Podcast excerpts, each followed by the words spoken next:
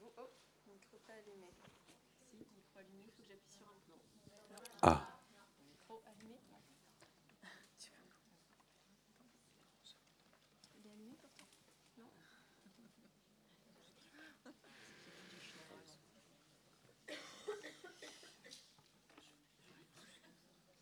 Non, on touche à rien. Non, j'ai peur. Bonsoir à vous. Là, ça marche. C'est presque la fin de ce festival. J'espère que vous avez fait de, de belles rencontres. Bienvenue si vous venez juste euh, d'arriver. Euh, on est ensemble pour une heure pour parler euh, de vie d'ado. Et en préparant cette rencontre, oh, bonjour d'abord Brigitte Giraud et Marin Fouquet. Je vous ai déjà salué avant, mais quand même, je ne devrais pas manquer de le refaire. En, en préparant cette rencontre, je me suis dit que ce mot ado, je trouvais que ça sonnait pas très très bien. Ado, c'est deux syllabes et puis ça s'affaisse, euh, comme si on ouvrait un mot et qu'on avait peur d'aller jusqu'au bout.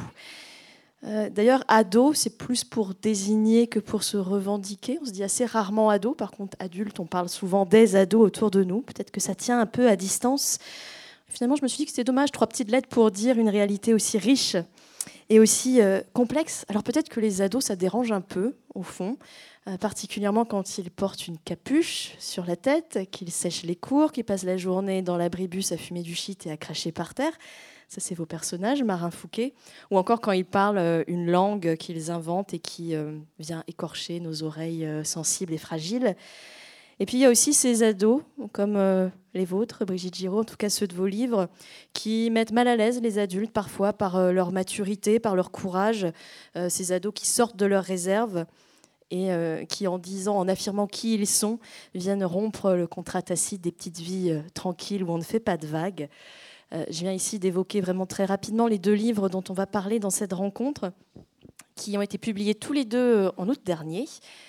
77 ou 77 de Marin Fouquet, qui est un premier roman. On en parlera, ça a son importance.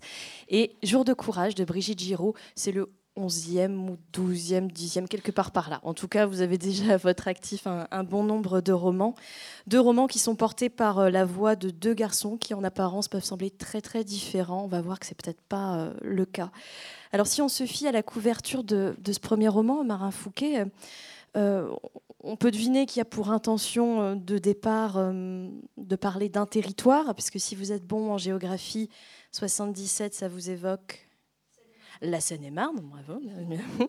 La Seine-et-Marne, où vous avez euh, grandi. À quoi il ressemble ce territoire, peut-être pour commencer? Est-ce que vous pouvez nous planter le décor?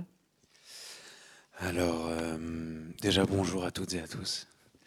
Euh, la Seine-et-Marne. La Seine-et-Marne, c'est rien. Euh, c'est pas assez la ville, c'est pas assez la campagne. Euh, et c'est trop la ville et trop la campagne à la fois. La Seine-et-Marne, c'est très grand. Enfin, c'est assez grand. Euh, c'est Marne-la-Vallée, donc c'est le parc Disneyland. Mais c'est aussi des hectares et des hectares de champs où on cultive les pelouses du Stade de France. Donc ça vous dit l'histoire de cette culture. Euh, c'est aussi des hectares et des hectares de champs, euh, vraiment de, de, de blé, de maïs, de betterave aussi, ouais. Et donc c'est euh, c'est à la fois des, des petites villes avec une identité pas, pas très... En tout cas qui a pas beaucoup d'écho en littérature, en cinéma, en musique. Par exemple, Melun, ça fait pas rêver comme ville. Je sais pas, est-ce que certaines personnes viennent de Melun? Parce que la diaspora du 77 est, est- est vraiment... euh, On part du 77 on part en beaucoup général. du 77. Euh, on en part beaucoup et on y va beaucoup. C'est aussi un endroit où toutes les personnes qui travaillent aux alentours de Paris pour accéder à la propriété achètent quelque chose en 77 et donc du coup ça fait des villes dortoirs ou des villages dortoirs. Donc on est vraiment sur, euh, bah, sur pas grand chose quoi. Une espèce d'entre-deux. J'entends, c'est pas Paris. Et c'est vrai que vos personnages dans le livre disent ça tout le temps. C'est pas Paris et en même temps, c'est pas euh, la campagne bucolique qu'on peut avoir en tête. C'est une espèce d'entre-deux. Et euh, je me disais, l'adolescence, c'est peut-être un peu ça aussi. En tout cas, c'est perçu souvent comme ça, cette espèce de zone un peu floue qu'on pense euh, sans identité. Comment sont arrivés les adolescents, justement, dans ce roman Si on partait d'un territoire. Au tout début, en fait, je me suis posé la question de ma légitimité à écrire. Euh, qui est-ce que je suis pour écrire Euh, Et donc, du coup, sur quoi est-ce que je suis légitime à écrire? Et ce qui me paraissait évident, c'est que c'était l'endroit où j'avais passé le plus de temps dans ma vie. J'avais passé 17 ans, 18 ans là-bas. Donc euh, pour moi, donc du coup, je me suis dit ok, c'est le 77, c'est là où je suis légitime. Et en même temps, le problème, c'est que, comme je vous l'ai dit, le 77, c'est rien. Et donc du coup, écrire sur rien, ça avait déjà été essayé par le passé. Euh, et j'avais pas cette prétention-là. Je me j'ai commencé à penser à, ce, ce, territoire. Et j'ai voulu parler de ce territoire, l'écrire, et je me suis dit, pour parler du rien, il faut qu'il y ait du temps qui se passe. Et qui est-ce qui pourrait le mieux être au milieu des champs à regarder le temps qui passe? Il y avait l'agriculteur, il travaille la terre, donc du coup il y a un rapport à la terre. Et il y avait l'adolescent qui sèche euh, des cours et qui passe la journée entière à regarder comme ça cette espèce de, de, paysage mouvant qui est en face de lui. Et si vous avez grandi euh, à la campagne, c'était mon cas, vous vous souvenez peut-être de ces abribus, ces espèces de blocs en béton avec un hublot de chaque côté, effectivement qui deviennent des lieux de rendez-vous euh, contact généralement. Euh, dans Jour de courage, Brigitte Giraud, j'ai l'impression, mais c'est peut-être juste une impression, que le personnage d'adolescent qu'est Livio est aussi arrivé de façon détournée. Parce qu'en fait, ce sont deux histoires que vous racontez en une, celle de Livio et celle de Magnus Hirschfeld. Qui est Magnus Hirschfeld? Euh, ben, Bonjour. Euh, alors, Livio, c'est un adolescent qui a 17 ans, qui va faire un exposé en cours d'histoire au grand chapitre de la montée du nazisme.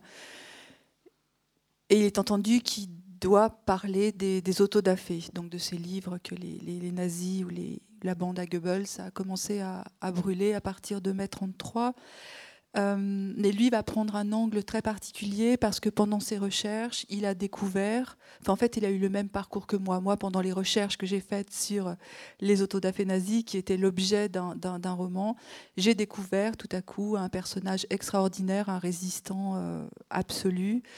Euh, qui m'a détourné de, mon projet. Et donc cette personne, c'est le fameux Magnus Hirschfeld, qui était un médecin juif allemand, qui a vécu euh, de la fin du 19e jusqu'à jusqu'en 1935.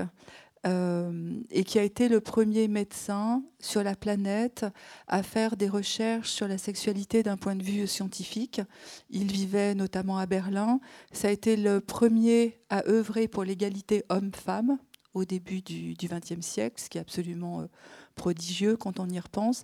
Et ça a été le premier aussi à combattre pour les droits des homosexuels et à faire en sorte que le fameux paragraphe 175 du Code pénal allemand qui pénalisait et criminalisait l'homosexualité euh, puisse être euh, combattu, voire abrogé. Et en fait, Livio, pendant son exposé, va glisser sur la figure de Magnus Hirschfeld et avancer euh, de plus en plus loin dans, euh, dans l'histoire de, ce médecin avant-gardiste et révolutionnaire parce qu'il avait fondé à Berlin en 1919, donc il y a pile un siècle, un institut, le premier institut de recherche sur la sexualité au monde, qu'on a appelé ensuite Institut de, sexologie, dans lequel il se passait tout un tas de choses, dans lequel les patients étaient reçus, dans lequel il y avait des, des des, rencontres, des groupes de parole, des consultations et un lieu euh, merveilleux puisque c'était une grande bibliothèque qui contenait environ 20 euh, 000 volumes.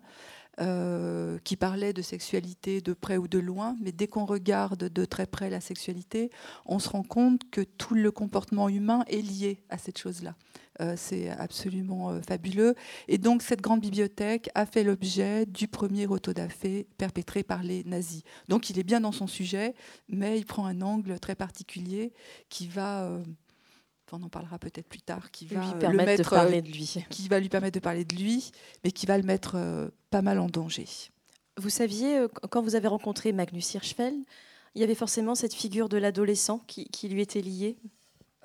Alors en fait, je m'en souviens plus très bien maintenant parce que c'est très compliqué de se resituer la genèse de l'écriture d'un livre. Tout ce que je sais, c'est qu'il y a 5 ou 6 ans, je ne connaissais pas Magnus Hirschfeld. Euh, maintenant, je suis devenue très euh, assez euh, pointue par rapport à son existence et, à son combat. Mais ce qui était sûr, c'est que je ne voulais pas faire une biographie de Magnus Hirschfeld. Certaines personnes m'ont posé la question.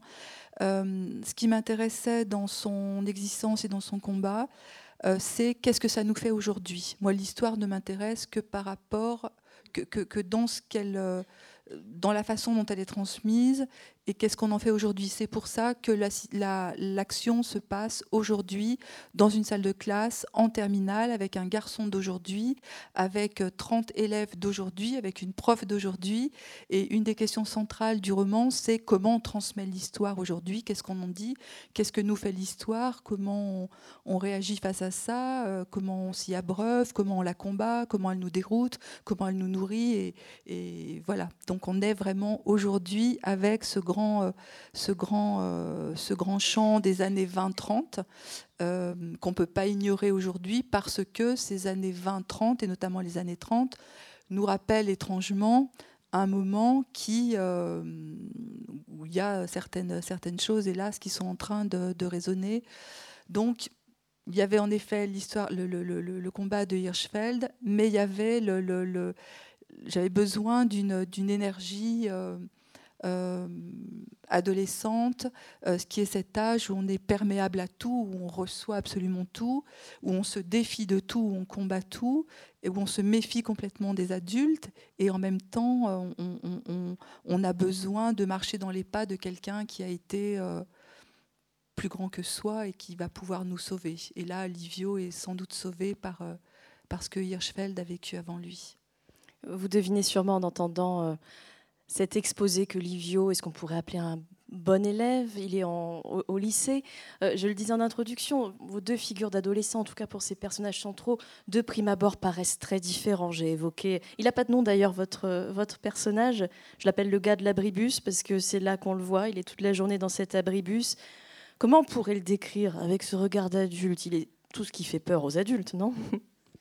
Oui, oui. Euh, c'est drôle parce que en, pendant des rencontres ou des dédicaces, il y, a pas mal de, personnes, euh, des adultes et des, adultes euh, très mûrs, qui sont venus me dire c'est génial parce que j'ai j'ai enfin eu l'impression de comprendre ce qui se passait dans, dans la tête. c'est des jeunes personnes comme on en voit un peu partout en France et dans le monde, j'imagine, qui, qui zonent sous des capuches. Euh, et qui euh, porte cette espèce d'armure au monde et cette espèce d'hostilité qu'on peut euh, ressentir en les voyant. En réalité, c'est pas tout le temps. Je veux pas du tout faire de généralité, mais très souvent, c'est une, en réalité, c'est une hostilité. c'est que quand on porte la capuche comme ça et qu'on se et qu'on se, qu'on se pose comme ça en défi au monde, c'est parce qu'on se sent menacé par le monde. Et donc c'est plus un truc de, de, de, rejet, de défense, que quelque chose d'attaque et euh, qui est là pour euh, nuire. Et on pense mieux, surtout paraît-il, euh, sous une capuche. vous avez tous les deux, à votre façon, fait le choix d'un monologue euh, dans ses romans. Alors, monologue intérieur, on va le dire comme ça, pour ce gars de l'abribus, on a accès à tout son, son flot de pensée. Il s'en passe beaucoup, beaucoup de choses euh, dans sa tête. Peut-être que le shit facilite un peu euh, les choses. Il y a juste le rythme des voitures qui passent qui vient ponctuer sa réflexion. Exposé en classe pour Livio, une, forme beaucoup plus scolaire a priori. Se pose dès lors la question de la langue à mobiliser. Comment, quand on se met dans la tête d'un ado, comment on va retranscrire cette langue, cette façon de penser? À moins qu'il n'y ait pas d'ailleurs de langue spécifique des ados et que ce soit là juste une représentation. Comment vous vous y êtes pris pour dire ce qui se passe dans la tête d'un ado? Euh Alors, je m'y suis prise à plusieurs reprises déjà. J'ai d'abord fait une première version du livre que j'ai jeté, puis une deuxième. Euh, la première version du livre, c'était Camille qui racontait, c'était la petite amie, l'amoureuse de, Livio, euh, qui racontait ce qui s'était passé, ce qu'elle avait vu ce jour-là pendant l'exposé et ce qui s'était passé dans sa tête, puisqu'elle le voit en train de raconter le combat de Hirschfeld, et elle se dit, mais s'il raconte l'histoire de ce médecin euh, qui défend les homosexuels, c'est probablement que Livio est concerné. Donc c'était le vertige de Camille qui voyait son amoureux sans doute, euh, euh, son amour sans doute partir en, fumée. Donc c'est aussi le roman d'un amour impossible. Hein. et puis cette version me convenait pas parce que je voulais être beaucoup plus proche de ce qui, se passait justement dans la tête de Livio. Je voulais aussi qu'on le voit dans sa famille, euh, parce que ce qui était important, c'est qu'on le voit pendant cette heure d'exposé. En effet, euh, Euh, le roman tel qu'il est publié maintenant, c'est dans sa deux ou troisième version, où on est dans une quasi-unité de temps, unité de lieu, pendant cette heure où il est lui-même exposé debout sur l'estrade, euh, où il a face à lui 30 pères dieux qui vont l'observer, où il y a la prof qui est, qui est, au fond de la classe, où il y a cette euh, petite Camille qui est au deuxième rang, où il y a des garçons plus ou moins hostiles, où il y a donc on le voit pendant cette heure en train de, de carrément presque de cramer en fait, de, de, de se, de se donner à voir. Je pense tout le temps à la chanson de, de Philippe Catherine qui dit, euh, je ne sais plus comment c'est, euh, pendez-moi la tête en bas, faites de moi. Enfin, je le vois vraiment comme ça. Vous voudriez bien lire un extrait d'ailleurs qui, qui, illustre, je, je, pense à celui-là effectivement, de ce que c'est euh, être devant devant une classe, devant un groupe, un peu comme comme on l'est en ce moment d'ailleurs. Mais on sait que vous n'êtes pas hostile, donc ça va. Et, ce que je voulais aussi, c'était que la parole euh, proférée par, euh, par lui euh, soit quelque chose qui allait le changer. Parce qu'en fait, en étant, quand on est ado et quand on est devant 30 camarades qui ont aussi 17 ans, on sent bien que les autres n'ont que ça à faire de vous regarder, de regarder comment vous êtes habillé, comment vous êtes coiffé, euh, comment vous comportez. C'est terrifiant. Le, truc de l'exposé est un truc atroce pour euh, quand on est adolescent. Et lui-même va essayer de raconter quelque chose, va se mettre au défi d'aller de plus en plus loin.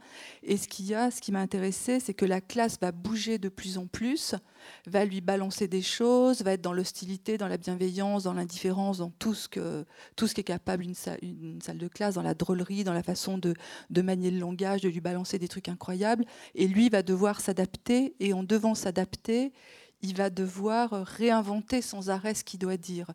Donc c'est en fait, je suis rien que d'en parler, je suis euh, tout à fait euh, bouleversée pour lui. Donc dans cette deuxième version, finalement, c'est un narrateur extérieur qui parle, ce qui est beaucoup plus simple. Ça me permet de, jouer avec, euh, avec la langue, avec, de prendre de la distance et de voir aussi ce qui se passe chez lui. Parce que c'est important, c'est important pour moi qu'il y ait des hors-champs et qu'il y ait des flashbacks, où on le voit aussi dans, dans, dans, sa famille, parce que ce qu'il a raconté, c'est quelqu'un dont on va comprendre finalement euh, qu'il est très probablement gay, qu'il n'a pas pu encore l'assumer, qu'il n'a pas pu encore le dire, et qu'il n'a pas encore pu le dire chez lui. Donc il y a aussi des, moments où on le voit euh, chez lui et où c'est euh, encore une autre, paire de manches. ah oui, c'est le passage, l'un des passages les plus. Ce qui se passait à l'Institut, personne n'osa s'essayer à l'imaginer parce qu'il leur a demandé, hein, il a essayé, il, les questionne pour les, pour les faire bouger, pour qu'ils soient actifs. Aucune main ne se leva. Madame Martel suçait des pastilles à la menthe forte, qu'elle finissait par croquer de moins en moins discrètement, prête à intervenir à la moindre alerte. Alors Livio demanda s'ils étaient prêts, sans sourire cette fois, mais avec, mais avec au contraire une gravité qui s'affichait sur le visage. Il voulut écrire au tableau, puis se ravisa, comme s'il ne trouvait pas les mots qu'il s'apprêtait à tracer à la craie. Livio se tourna vers ses camarades et dit simplement que c'était là qu'eut lieu la première opération de changement de sexe, effectuée en Allemagne, et ce dès 1930. Un genre de frisson parcourut la classe, des pieds se mirent à racler le sol, et quelques ricanements fusèrent ici ou là, doublés des cris d'animaux dont Romain avait le secret et dont il expérimentait une variante plus simiesque.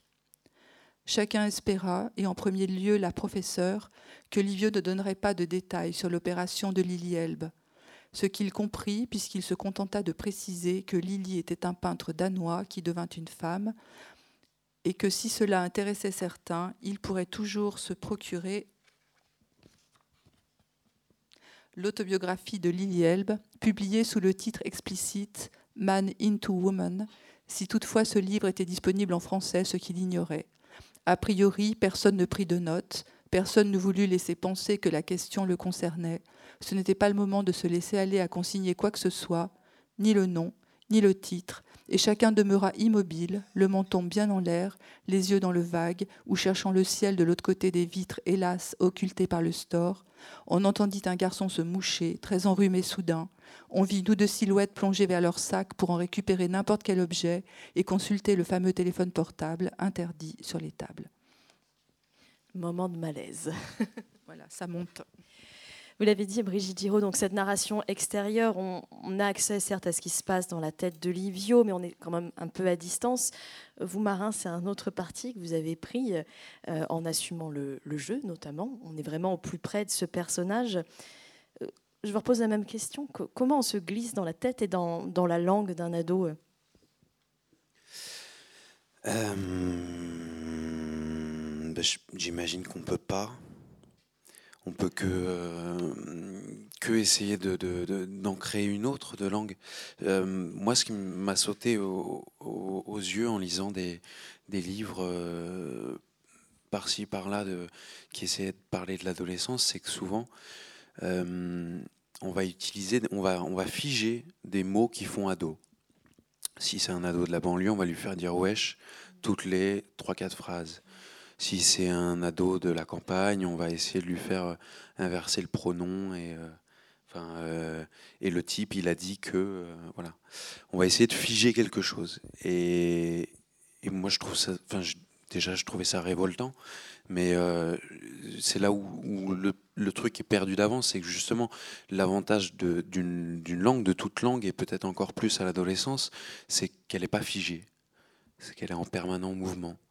Et donc l'idée, c'était justement d'accepter d'être en permanent mouvement de la langue, avec des mots qui se créent, des mots qui disparaissent au fur et à mesure du livre, euh, un enrichissement de mots, différents rythmes. Euh, c'était vraiment ça, moi, qui, m'intéressait, chercher des rythmes, chercher des sonorités, chercher des mots, euh, chercher un flow.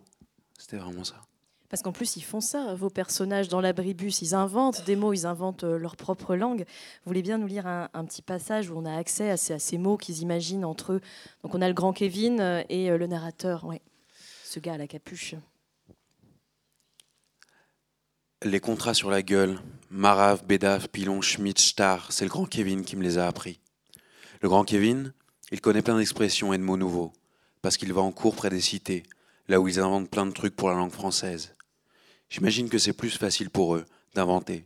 Ils sont bien plus nombreux à réfléchir, et ils mettent en commun quand ils sont assis sur les canapés en bas des immeubles, les soirs d'été où il fait bien chaud, tous en t-shirt avec la tête renversée en arrière, à se faire tourner le joint. Nous, avec le grand Kevin, quand il allait plus en cours et qu'il restait à l'abri avec moi, on a essayé d'en inventer des mots. Abricard, Polnamerde, Mollardeux, Mandriné ou Tractave. Tractave, c'était le plus stylé. Ça vient de tracteur et marave. On va te tractave ta gueule. C'est un peu, on va te défoncer à coups de tracteur. Ça claque. Et puis ça sonne un peu comme si tu chopais le type dans le bourg et que tu le traînais tout du long de la route des grands champs, à fond la caisse en passant devant l'abri. Et ça, jusqu'au gros chêne, lui racler la tronche sur le bitume. Là, tu l'as bien tractave. Mais on l'utilise pas souvent, beaucoup moins que Marave. Le grand Kevin, il m'apprenait des mots, des nouveaux et des anciens. Le père Mandrin dit que c'est un délinquant citadin, que j'aurais jamais dû commencer à traîner avec lui, mais c'est parce qu'il ne sait pas, comme le grand Kevin aime les mots. Personne ne sait. Merci. Vous entendez le, rythme, c'est ce qui frappe le plus, je crois, à Brigitte Giraud, quand on lit ce livre de Marin Fouquet que vous avez lu, c'est cette musicalité, ce, rythme. comment vous l'avez reçu, vous, lectrice? Je, l'avais lu dès, sa parution à la rentrée. Et ce qui est euh, magnifique dans ce livre, c'est que ça s'arrête jamais. Parce que parfois, dans certains livres, il y a, un pic, il y a, quelques pages dont on se souvient. Et là, je me souviens que ça, ça démarre très vite et très fort et très dense dans cet abribus, avec le, bus qui passe, qui s'arrête, qui s'arrête pas et qu'il y a une intensité qui ne s'arrête jamais, jamais, jamais, jamais, jamais. C'est-à-dire qu'il n'y a rien qui pourrait euh, ressembler à du remplissage ou ressembler à du euh, euh, écrire à la façon de. C'est que, ce que, marrant ce que tu as dit, c'est très juste de dire qu'on ne peut pas écrire à la place de. L'idée, c'est de réinventer quelque chose.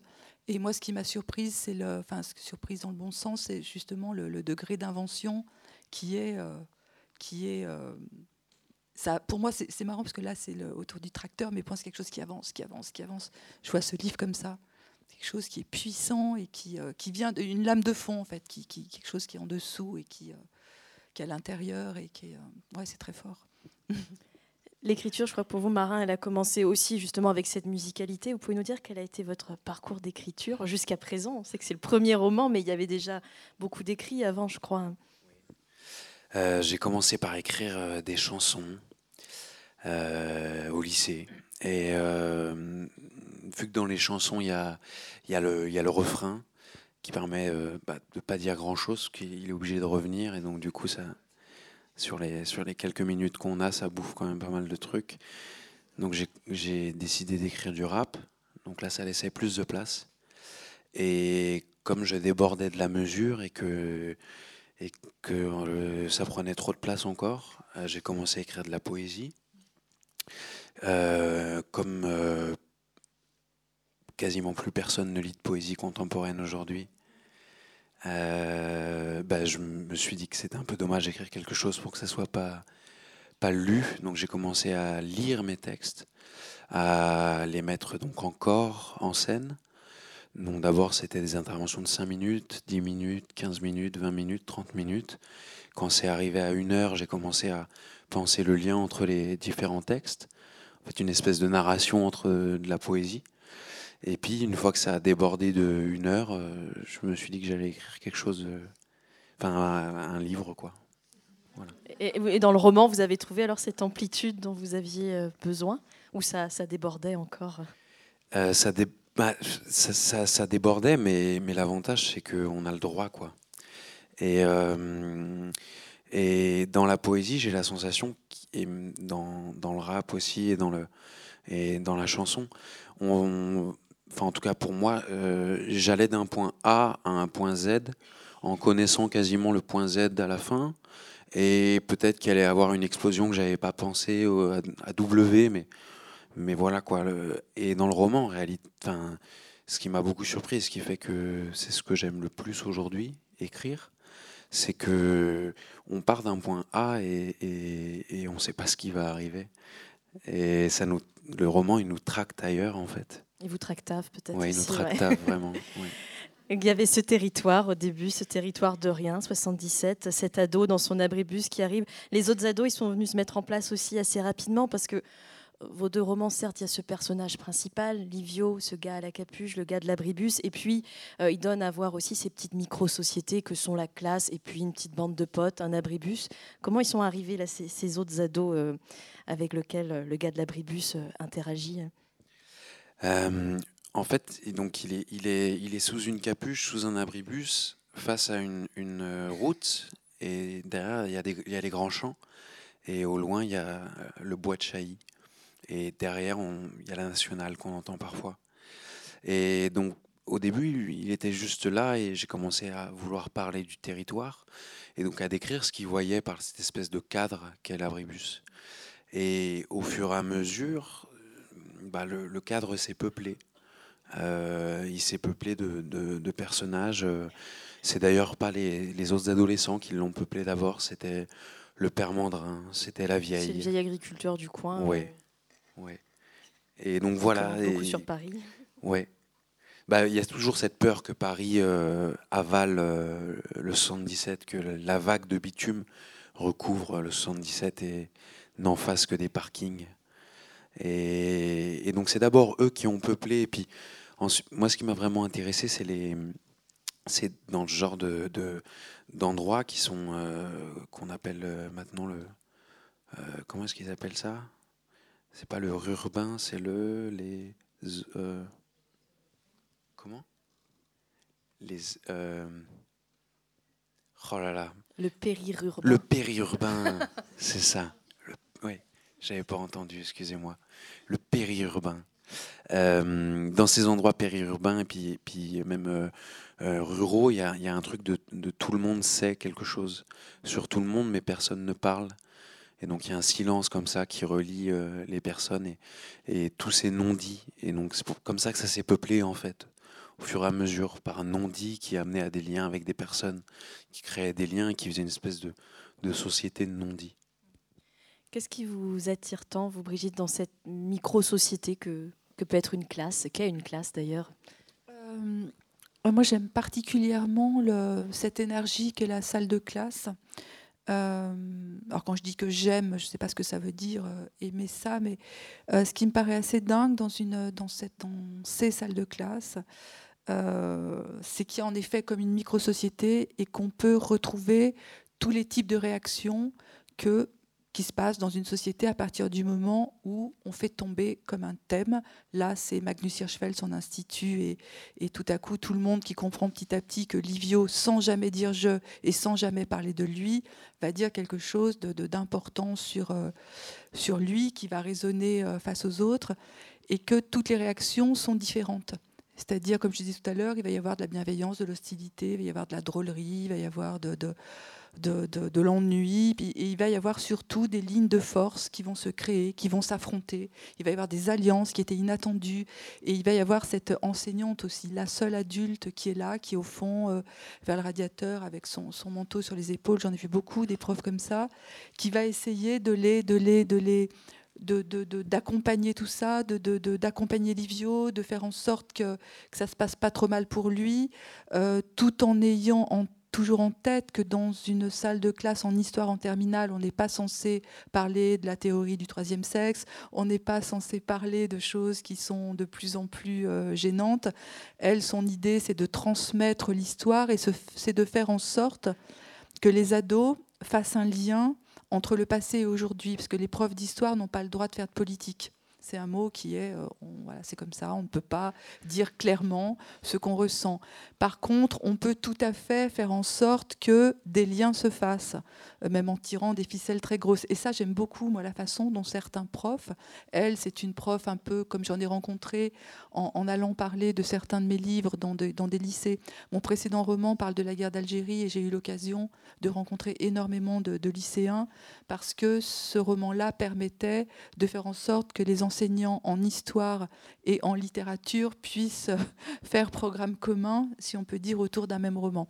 Donc j'ai rencontré euh, énormément de, lycéens et c'est là qu'a commencé à germer l'idée de, euh, ces forces et de cette... Euh, j'aime beaucoup l'idée du collectif parce que entre un ado seul ou même un adulte seul et la force du groupe, c'est pas du tout la même chose. On est très différent quand on est avec et on n'est jamais autant avec l'autre que quand on est contre un autre, un, tiers. Et donc c'est tout ça qui va se passer dans cette salle de classe. Et ça veut dire aussi qu'il y a euh, beaucoup de gêne qui va se, avec quelque chose qui n'est pas du tout, franchement, c'est un garçon euh, qui est homosexuel, qui n'a pas pu le dire encore parce qu'il ne l'avait pas encore reconnu et que pour moi, c'est pas grand-chose. Mais on est euh, aujourd'hui, on est dans une banlieue à peu près, une banlieue assez entre guillemets cool. Enfin, c'est pas un endroit terrifiant. Euh, c'est une salle de classe dans laquelle vont se côtoyer tout un tas d'ados très différents les uns des autres, mais tous dans une, salle, une, classe sociale assez, on va dire, euh, assez moyenne, modeste. Ça va être un petit peu ça. Je voulais que toutes les typologies contemporaines puissent être euh, représentées. Et ce qui me paraît on sait d'emblée que Livio va disparaître parce que ce qu'il va finalement raconter va déclencher suffisamment d'hostilité envers certains pour que les conséquences génèrent un engrenage dont il ne va pas pouvoir euh, sortir, euh, ce qui est l'enjeu du, roman, donc je ne vous dirai pas évidemment euh, ce qui se passe. Mais ce qui m'a intéressé, c'était de voir aujourd'hui comment il peut y avoir une espèce de crispation ou un retour d'une certaine morale qui est, qui est assez terrifiante. et en travaillant sur la question des autodafés, je me suis rendu compte d'une chose assez dingue, que vous savez sans doute, hein, mais en regardant de plus près, c'est que les apprentis nazis qui travaillaient pour Goebbels et toute la propagande, c'était des jeunes gens qui n'étaient pas encore nazis, qui voulaient simplement se faire bien voir, qui étaient en gros plus royalistes que le roi. Et en fait, il ne faut pas oublier que c'était seulement des étudiants, c'est-à-dire quasiment le même âge que Livio. Euh, c'était des étudiants qui étaient en école vétérinaire, qui étaient en, en commerce, en biologie, tout un tas de, matières différentes, qui sont allés eux-mêmes piller des bibliothèques, piller des, librairies, piller des bibliothèques universitaires, qui ont choisi eux-mêmes les livres qu'il fallait brûler. Donc Livio va commencer à, raconter ce genre de choses, et plus ça va, plus il y a un parallèle qui va se faire, parce qu'il a face à lui des lycéens qui sont potentiellement en devenir d'être des censeurs aussi. Moi, ce qui m'intéressait, c'était, sans jamais mettre le doigt, sans jamais montrer, faire en sorte que le lecteur puisse euh, faire son, son parallèle euh, tout seul. Oui, vos deux romans permettent d'explorer euh, ces relations entre ados et particulièrement entre garçons. Euh, et c'est une dimension, je crois, très politique aussi de, vos deux romans. En tout cas, je l'aperçois comme telle. Euh, si je vous dis relation entre ado, garçon, peut-être que vous allez penser euh, baston, humiliation.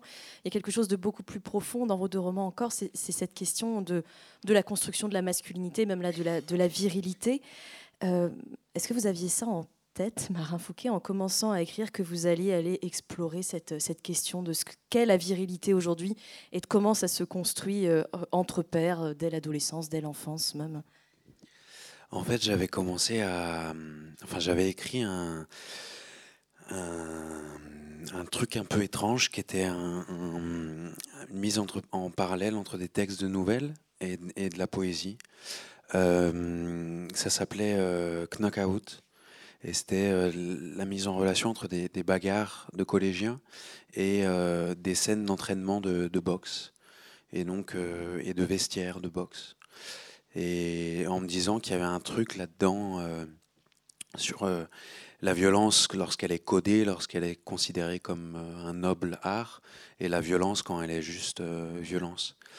Et, hum, et donc j'avais déjà cette envie-là en fait à la base, euh, qui était en réaction, une réaction euh, euh, très viriliste à King Kong Theory de Virginie Despentes, où à la fin elle dit à quand la révolution du masculin?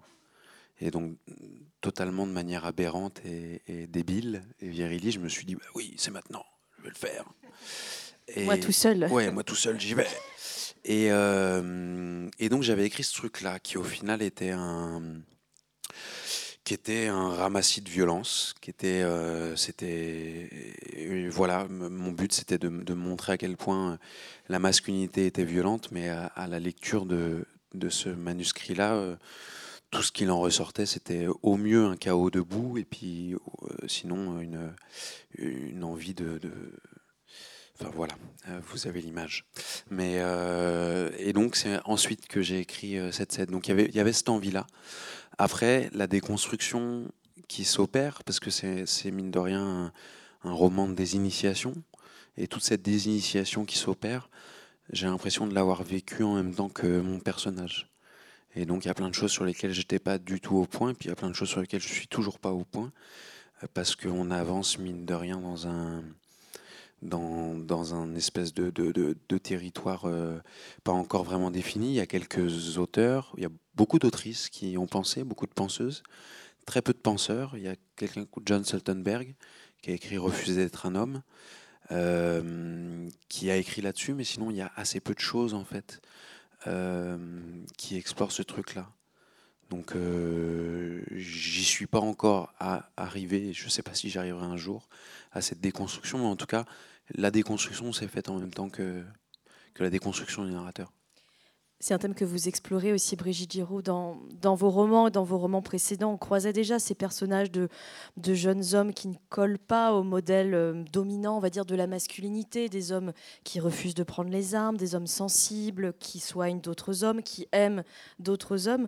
Euh, c'est l'impossible virilité dont parlait Bourdieu. Qu'est-ce qui vous intéresse dans, ces figures euh, d'hommes qui, allaient pour dire les choses caricaturalement, caricaturalement, ne se reconnaissent pas dans cette culture de la violence et de la domination Hein. Ben, en fait, moi, je suis assez obsédée par le masculin et par la virilité impossible ou la virilité euh, contrariée ou le, masculin euh, désaxé si on veut parce qu'on a euh, été abreuvé de, certains modèles un peu statiques et totalement à côté de la plaque à mon avis qui ont à mon avis causé beaucoup de dégâts euh, chez le masculin, mais, aussi, mais aussi euh, chez le féminin. Euh, parce que les stéréotypes étaient trop forts, donc quelque chose commence un tout petit peu à se à, à, s'accepter. Ce qui me, ce qui m'intéressait dans, dans, le personnage de Livio, on parlait de violence avec Marin, mais là on est face à une violence extrêmement euh, intérieure, extrêmement euh, rentrée, qui ne dit pas son nom. C'est-à-dire que lui va commencer à parler, euh, donc vous l'avez compris, de, Magnus Hirschfeld et de son combat. Et euh, il va sentir face à lui une, violence, euh, euh, pas générale bien sûr, mais qui vient de certains. Et cette violence va être exacerbée et elle va se transformer en cri d'animaux, justement, notamment par deux garçons qui sont au premier rang, à un moment très précis de son exposé. Et le moment très précis, c'est quand Livio va raconter le pillage de l'Institut, les livres passés par la fenêtre puis euh, brûlés, etc. Mais surtout le moment où les nazis vont mettre la main sur la liste, la fameuse liste des patients du docteur Hirschfeld. Et ce qui va rendre dingue les deux, trois garçons euh, hostiles et donc homophobes, ce qui va les rendre dingues, c'est quand Livio va raconter que sur les listes, les nazis ont trouvé le nom de dignitaire nazi. C'est là que ça m'intéresse, c'est là que ça devient intéressant. C'est comment combattre, euh, comment les nazis ont combattu quelque chose qui pouvait se retrouver à l'intérieur d'eux-mêmes. C'est là que l'histoire commence pour moi. Voilà, donc il va raconter ça, et c'est vrai que les nazis, quand on regarde de près, euh, eux, ils étaient beaucoup abreuvés à la, statuaire et à l'esthétique grecque, etc. Donc ils n'étaient pas, euh, comment dire, homophobes pour la question des actes entre hommes. C'était pas tellement ça, quoique. Mais c'était surtout dans leur idéologie que euh, l'homosexuel homme ne pouvait pas procréer et donc ne pouvait pas participer à l'idée de la de la de la de, perpétuation de la perpétuation de, la race. Pas, de la race pure telle qu'il tel qu'il l'imaginait donc c'est pas aussi clair que cela mais Livio commence à parler de ça et là ça bouge dans les rangs d'une façon et moi ce qui m'intéresse c'est ça c'est comment l'homophobie va souvent masculine en tout cas, va souvent euh, euh, être un problème pour le père dans une maison. Euh, comment il y, a quelques scènes dans, que va vivre Livio avec son père, qui est plutôt un type assez, assez ouvert. Sa mère aussi, c'est pas, ils sont, voilà, la famille, on va dire entre guillemets ordinaire. Enfin, même si on n'a pas deux qui se ressemblent, avec des parents qui bossent beaucoup, qui sont rarement là, qui sont pas vraiment disponibles pour regarder, voir et entendre ce qu'aurait à leur dire euh, leur fils. Euh, mais à un moment, il y a une scène autour d'un autour d'un match de foot qui est pas qui est une scène totalement ordinaire que j'ai que j'ai que j'ai pu voir à, différentes à différentes reprises. Ça se passe un peu toujours euh, de la même façon. Et ce qui m'intéressait en, en, écrivant ce livre, c'était de voir où se logeait l'homophobie ordinaire, c'est-à-dire dans les salles de classe, dans les dans les stades de foot, dans les euh, dans, la rue, dans à la maison, dans tous les mots. Euh, voilà que certains mots, c'est impossible de continuer à les entendre parce que c'est d'une violence, c'est d'une violence inouïe. Donc c'était une façon de, de, de, de, serrer la focale assez près sur sur euh, cet aspect-là des choses qui est, euh, que ce soit homophobie ou, virilité, euh, pas tout à fait assumée, c'est un peu la même chose. Il y a une forme de violence qu'on trouve aussi dans, votre roman, Marin Fouquet, c'est le, façonnage des corps. C'est une expérience corporelle, euh, devenir un homme, un vrai, comme, comme dit ce gars de l'abribus. Est-ce que vous voulez bien nous lire encore un, passage qui, donne à voir euh, comment on se construit littéralement et physiquement euh, comme un homme, en tout cas comme ce que ces jeunes pensent être un homme, un vrai?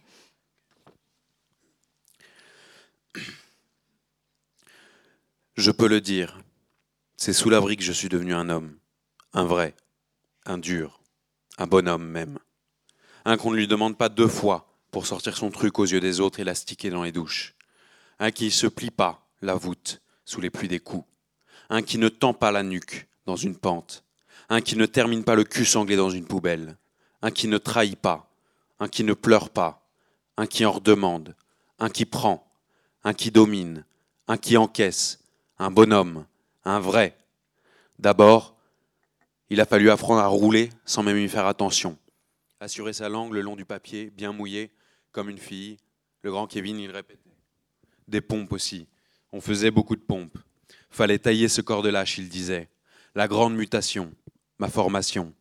Les paumes sur la dalle de béton, froid d'abord, poignets cassés, le corps bien droit, bien solide, le corps qui exulte à chaque poussée.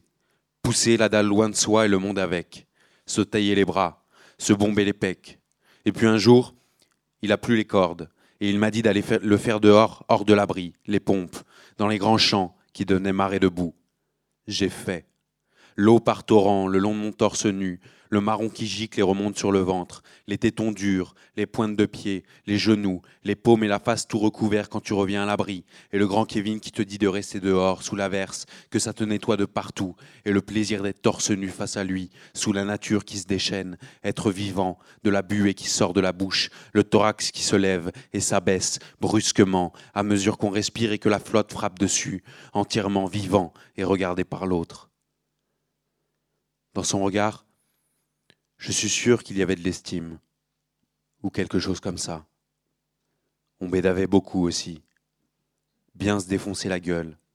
Savoir encaisser les vagues de défonce comme on encaisse les coups, il disait. La vie, c'est des coups. La défonce, c'est de l'entraînement. C'était ça, être un homme, un vrai, se connaître de l'intérieur, en profondeur, c'est-à-dire savoir ne pas vomir.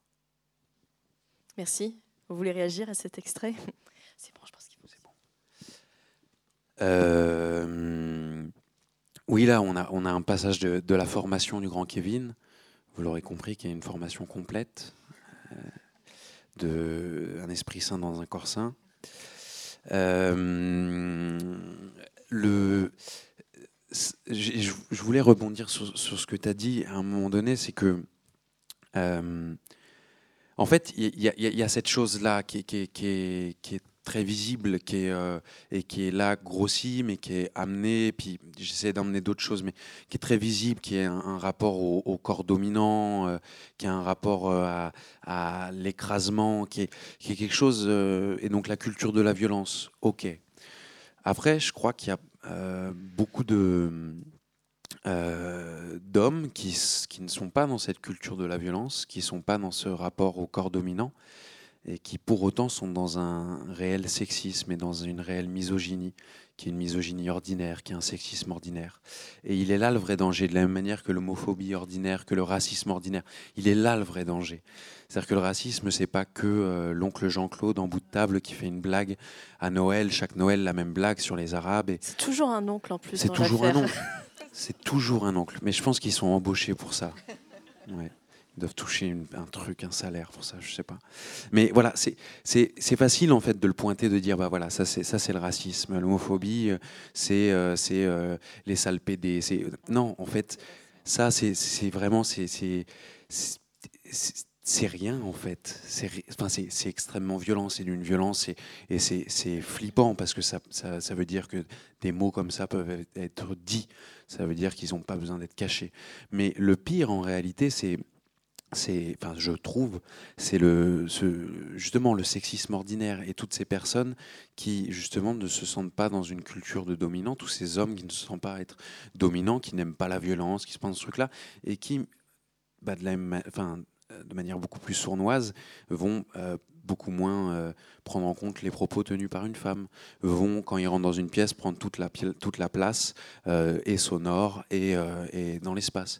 Et il est là le vrai truc. Et je crois que là, on est dans une époque où beaucoup de choses sont pointées du doigt, et heureusement, mais j'ai l'impression, ou peut-être la peur, la, suite du virus, c'est des hommes qui vont se dire féministes, qui vont brandir des propos féministes, et qui vont continuer à draguer, oppressé, euh, chlassé, euh, buté, euh, de la même manière en fait.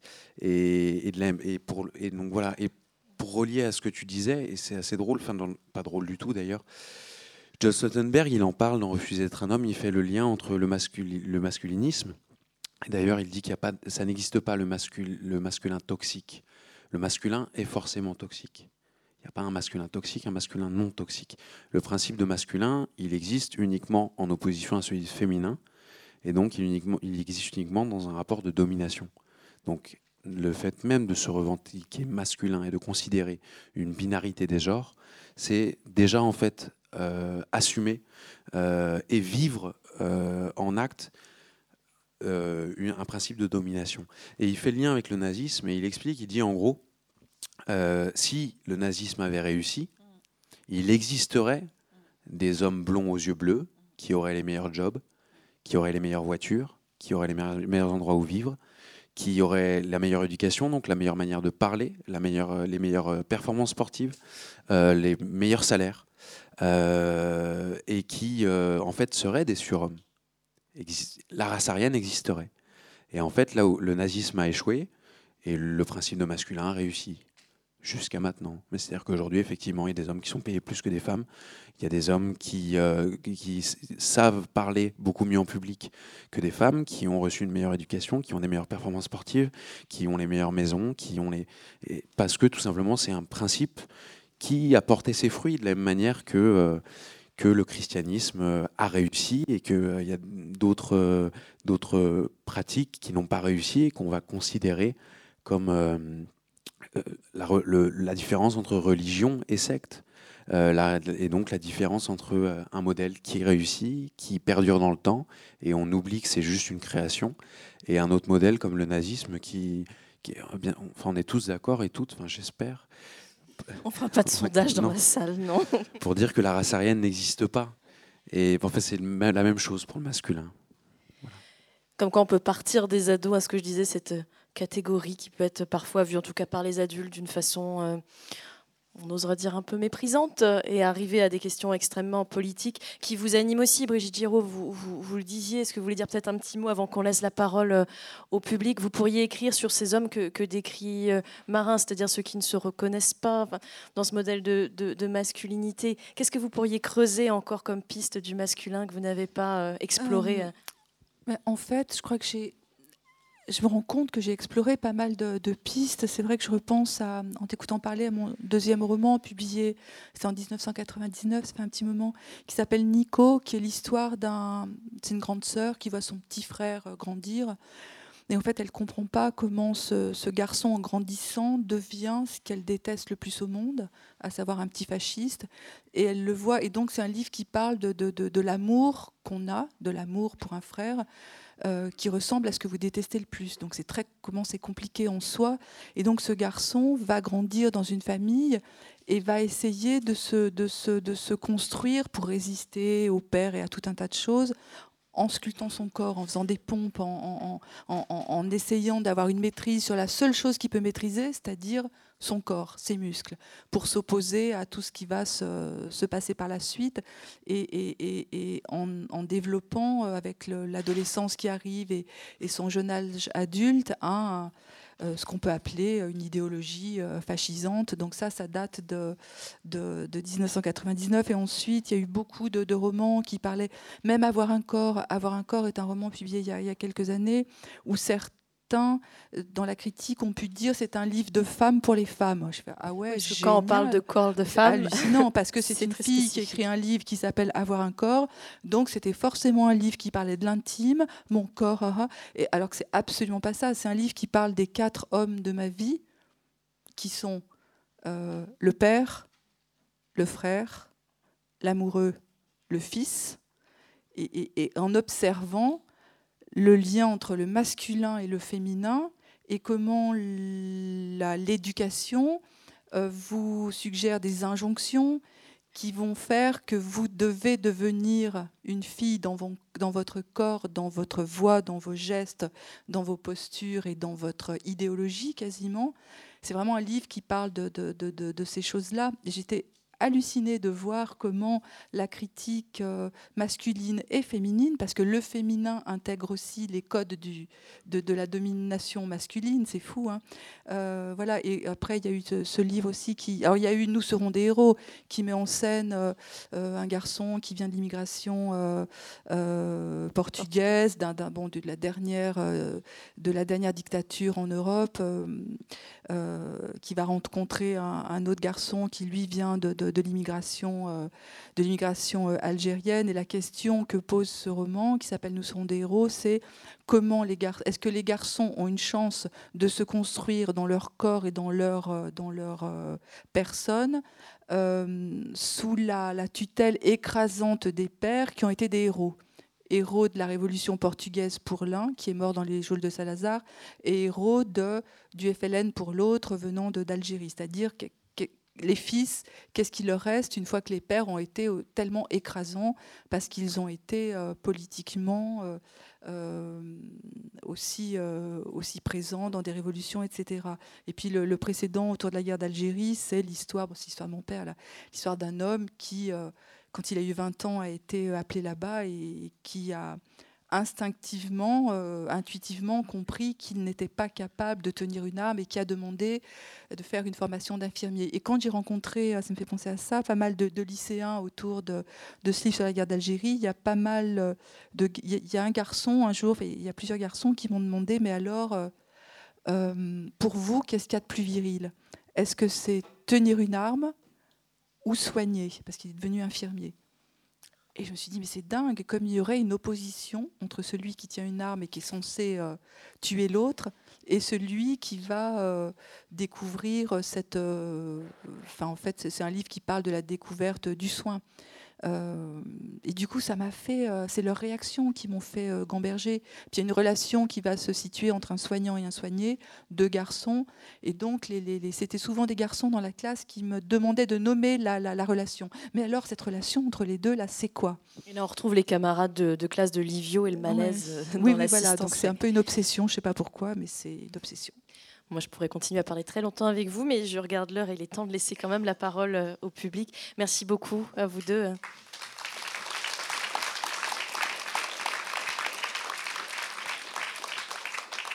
Est-ce que vous souhaitez réagir, questionner? Oui, est-ce qu'il y a des micros qui se baladent? Bah, Sinon, je vais venir à vous et puis voilà. Merci, merci à vous deux, à, vous trois même d'ailleurs. Euh, merci beaucoup. Alors moi, j'ai pas encore lu vos livres, mais euh, franchement, ça donne. Euh, enfin, je suis même un peu limite émue, quoi. vraiment très envie de, les lire. J'avais juste une question qui va peut-être vous paraître un peu bizarre, mais est-ce que vous conseilleriez l'un et l'autre vos livres à des adolescents justement? Merci.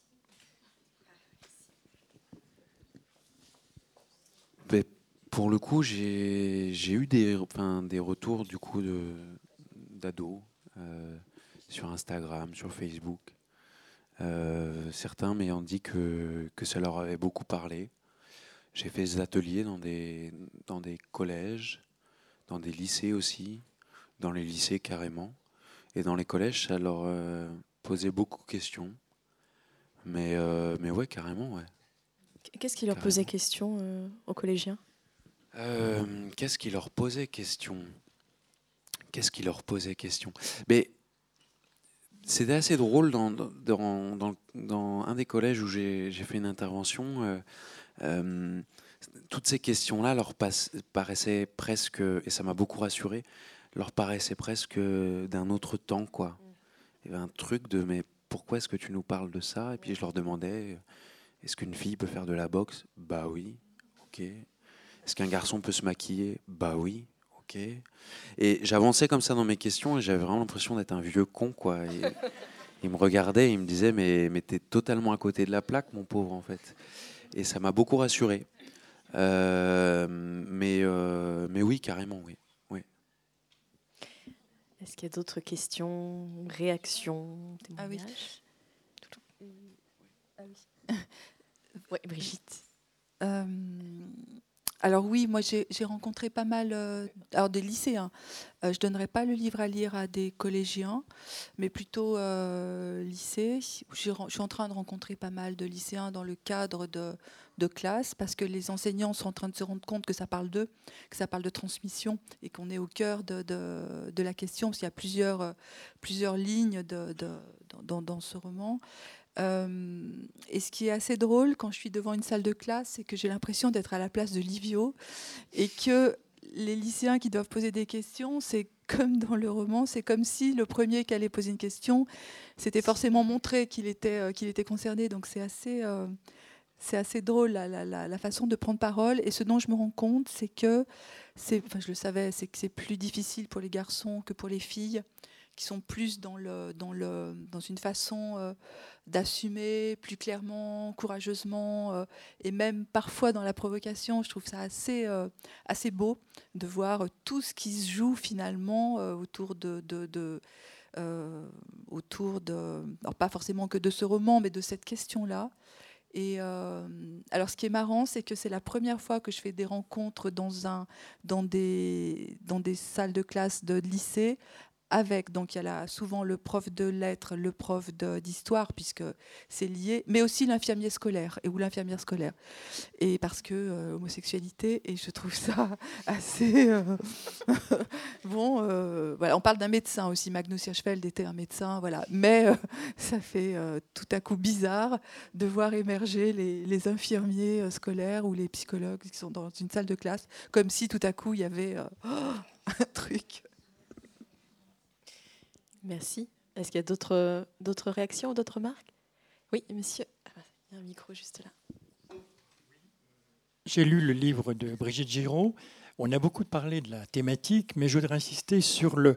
J'étais très sensible au rythme et à la langue. On lit votre livre d'une traite, on est emporté par l'histoire.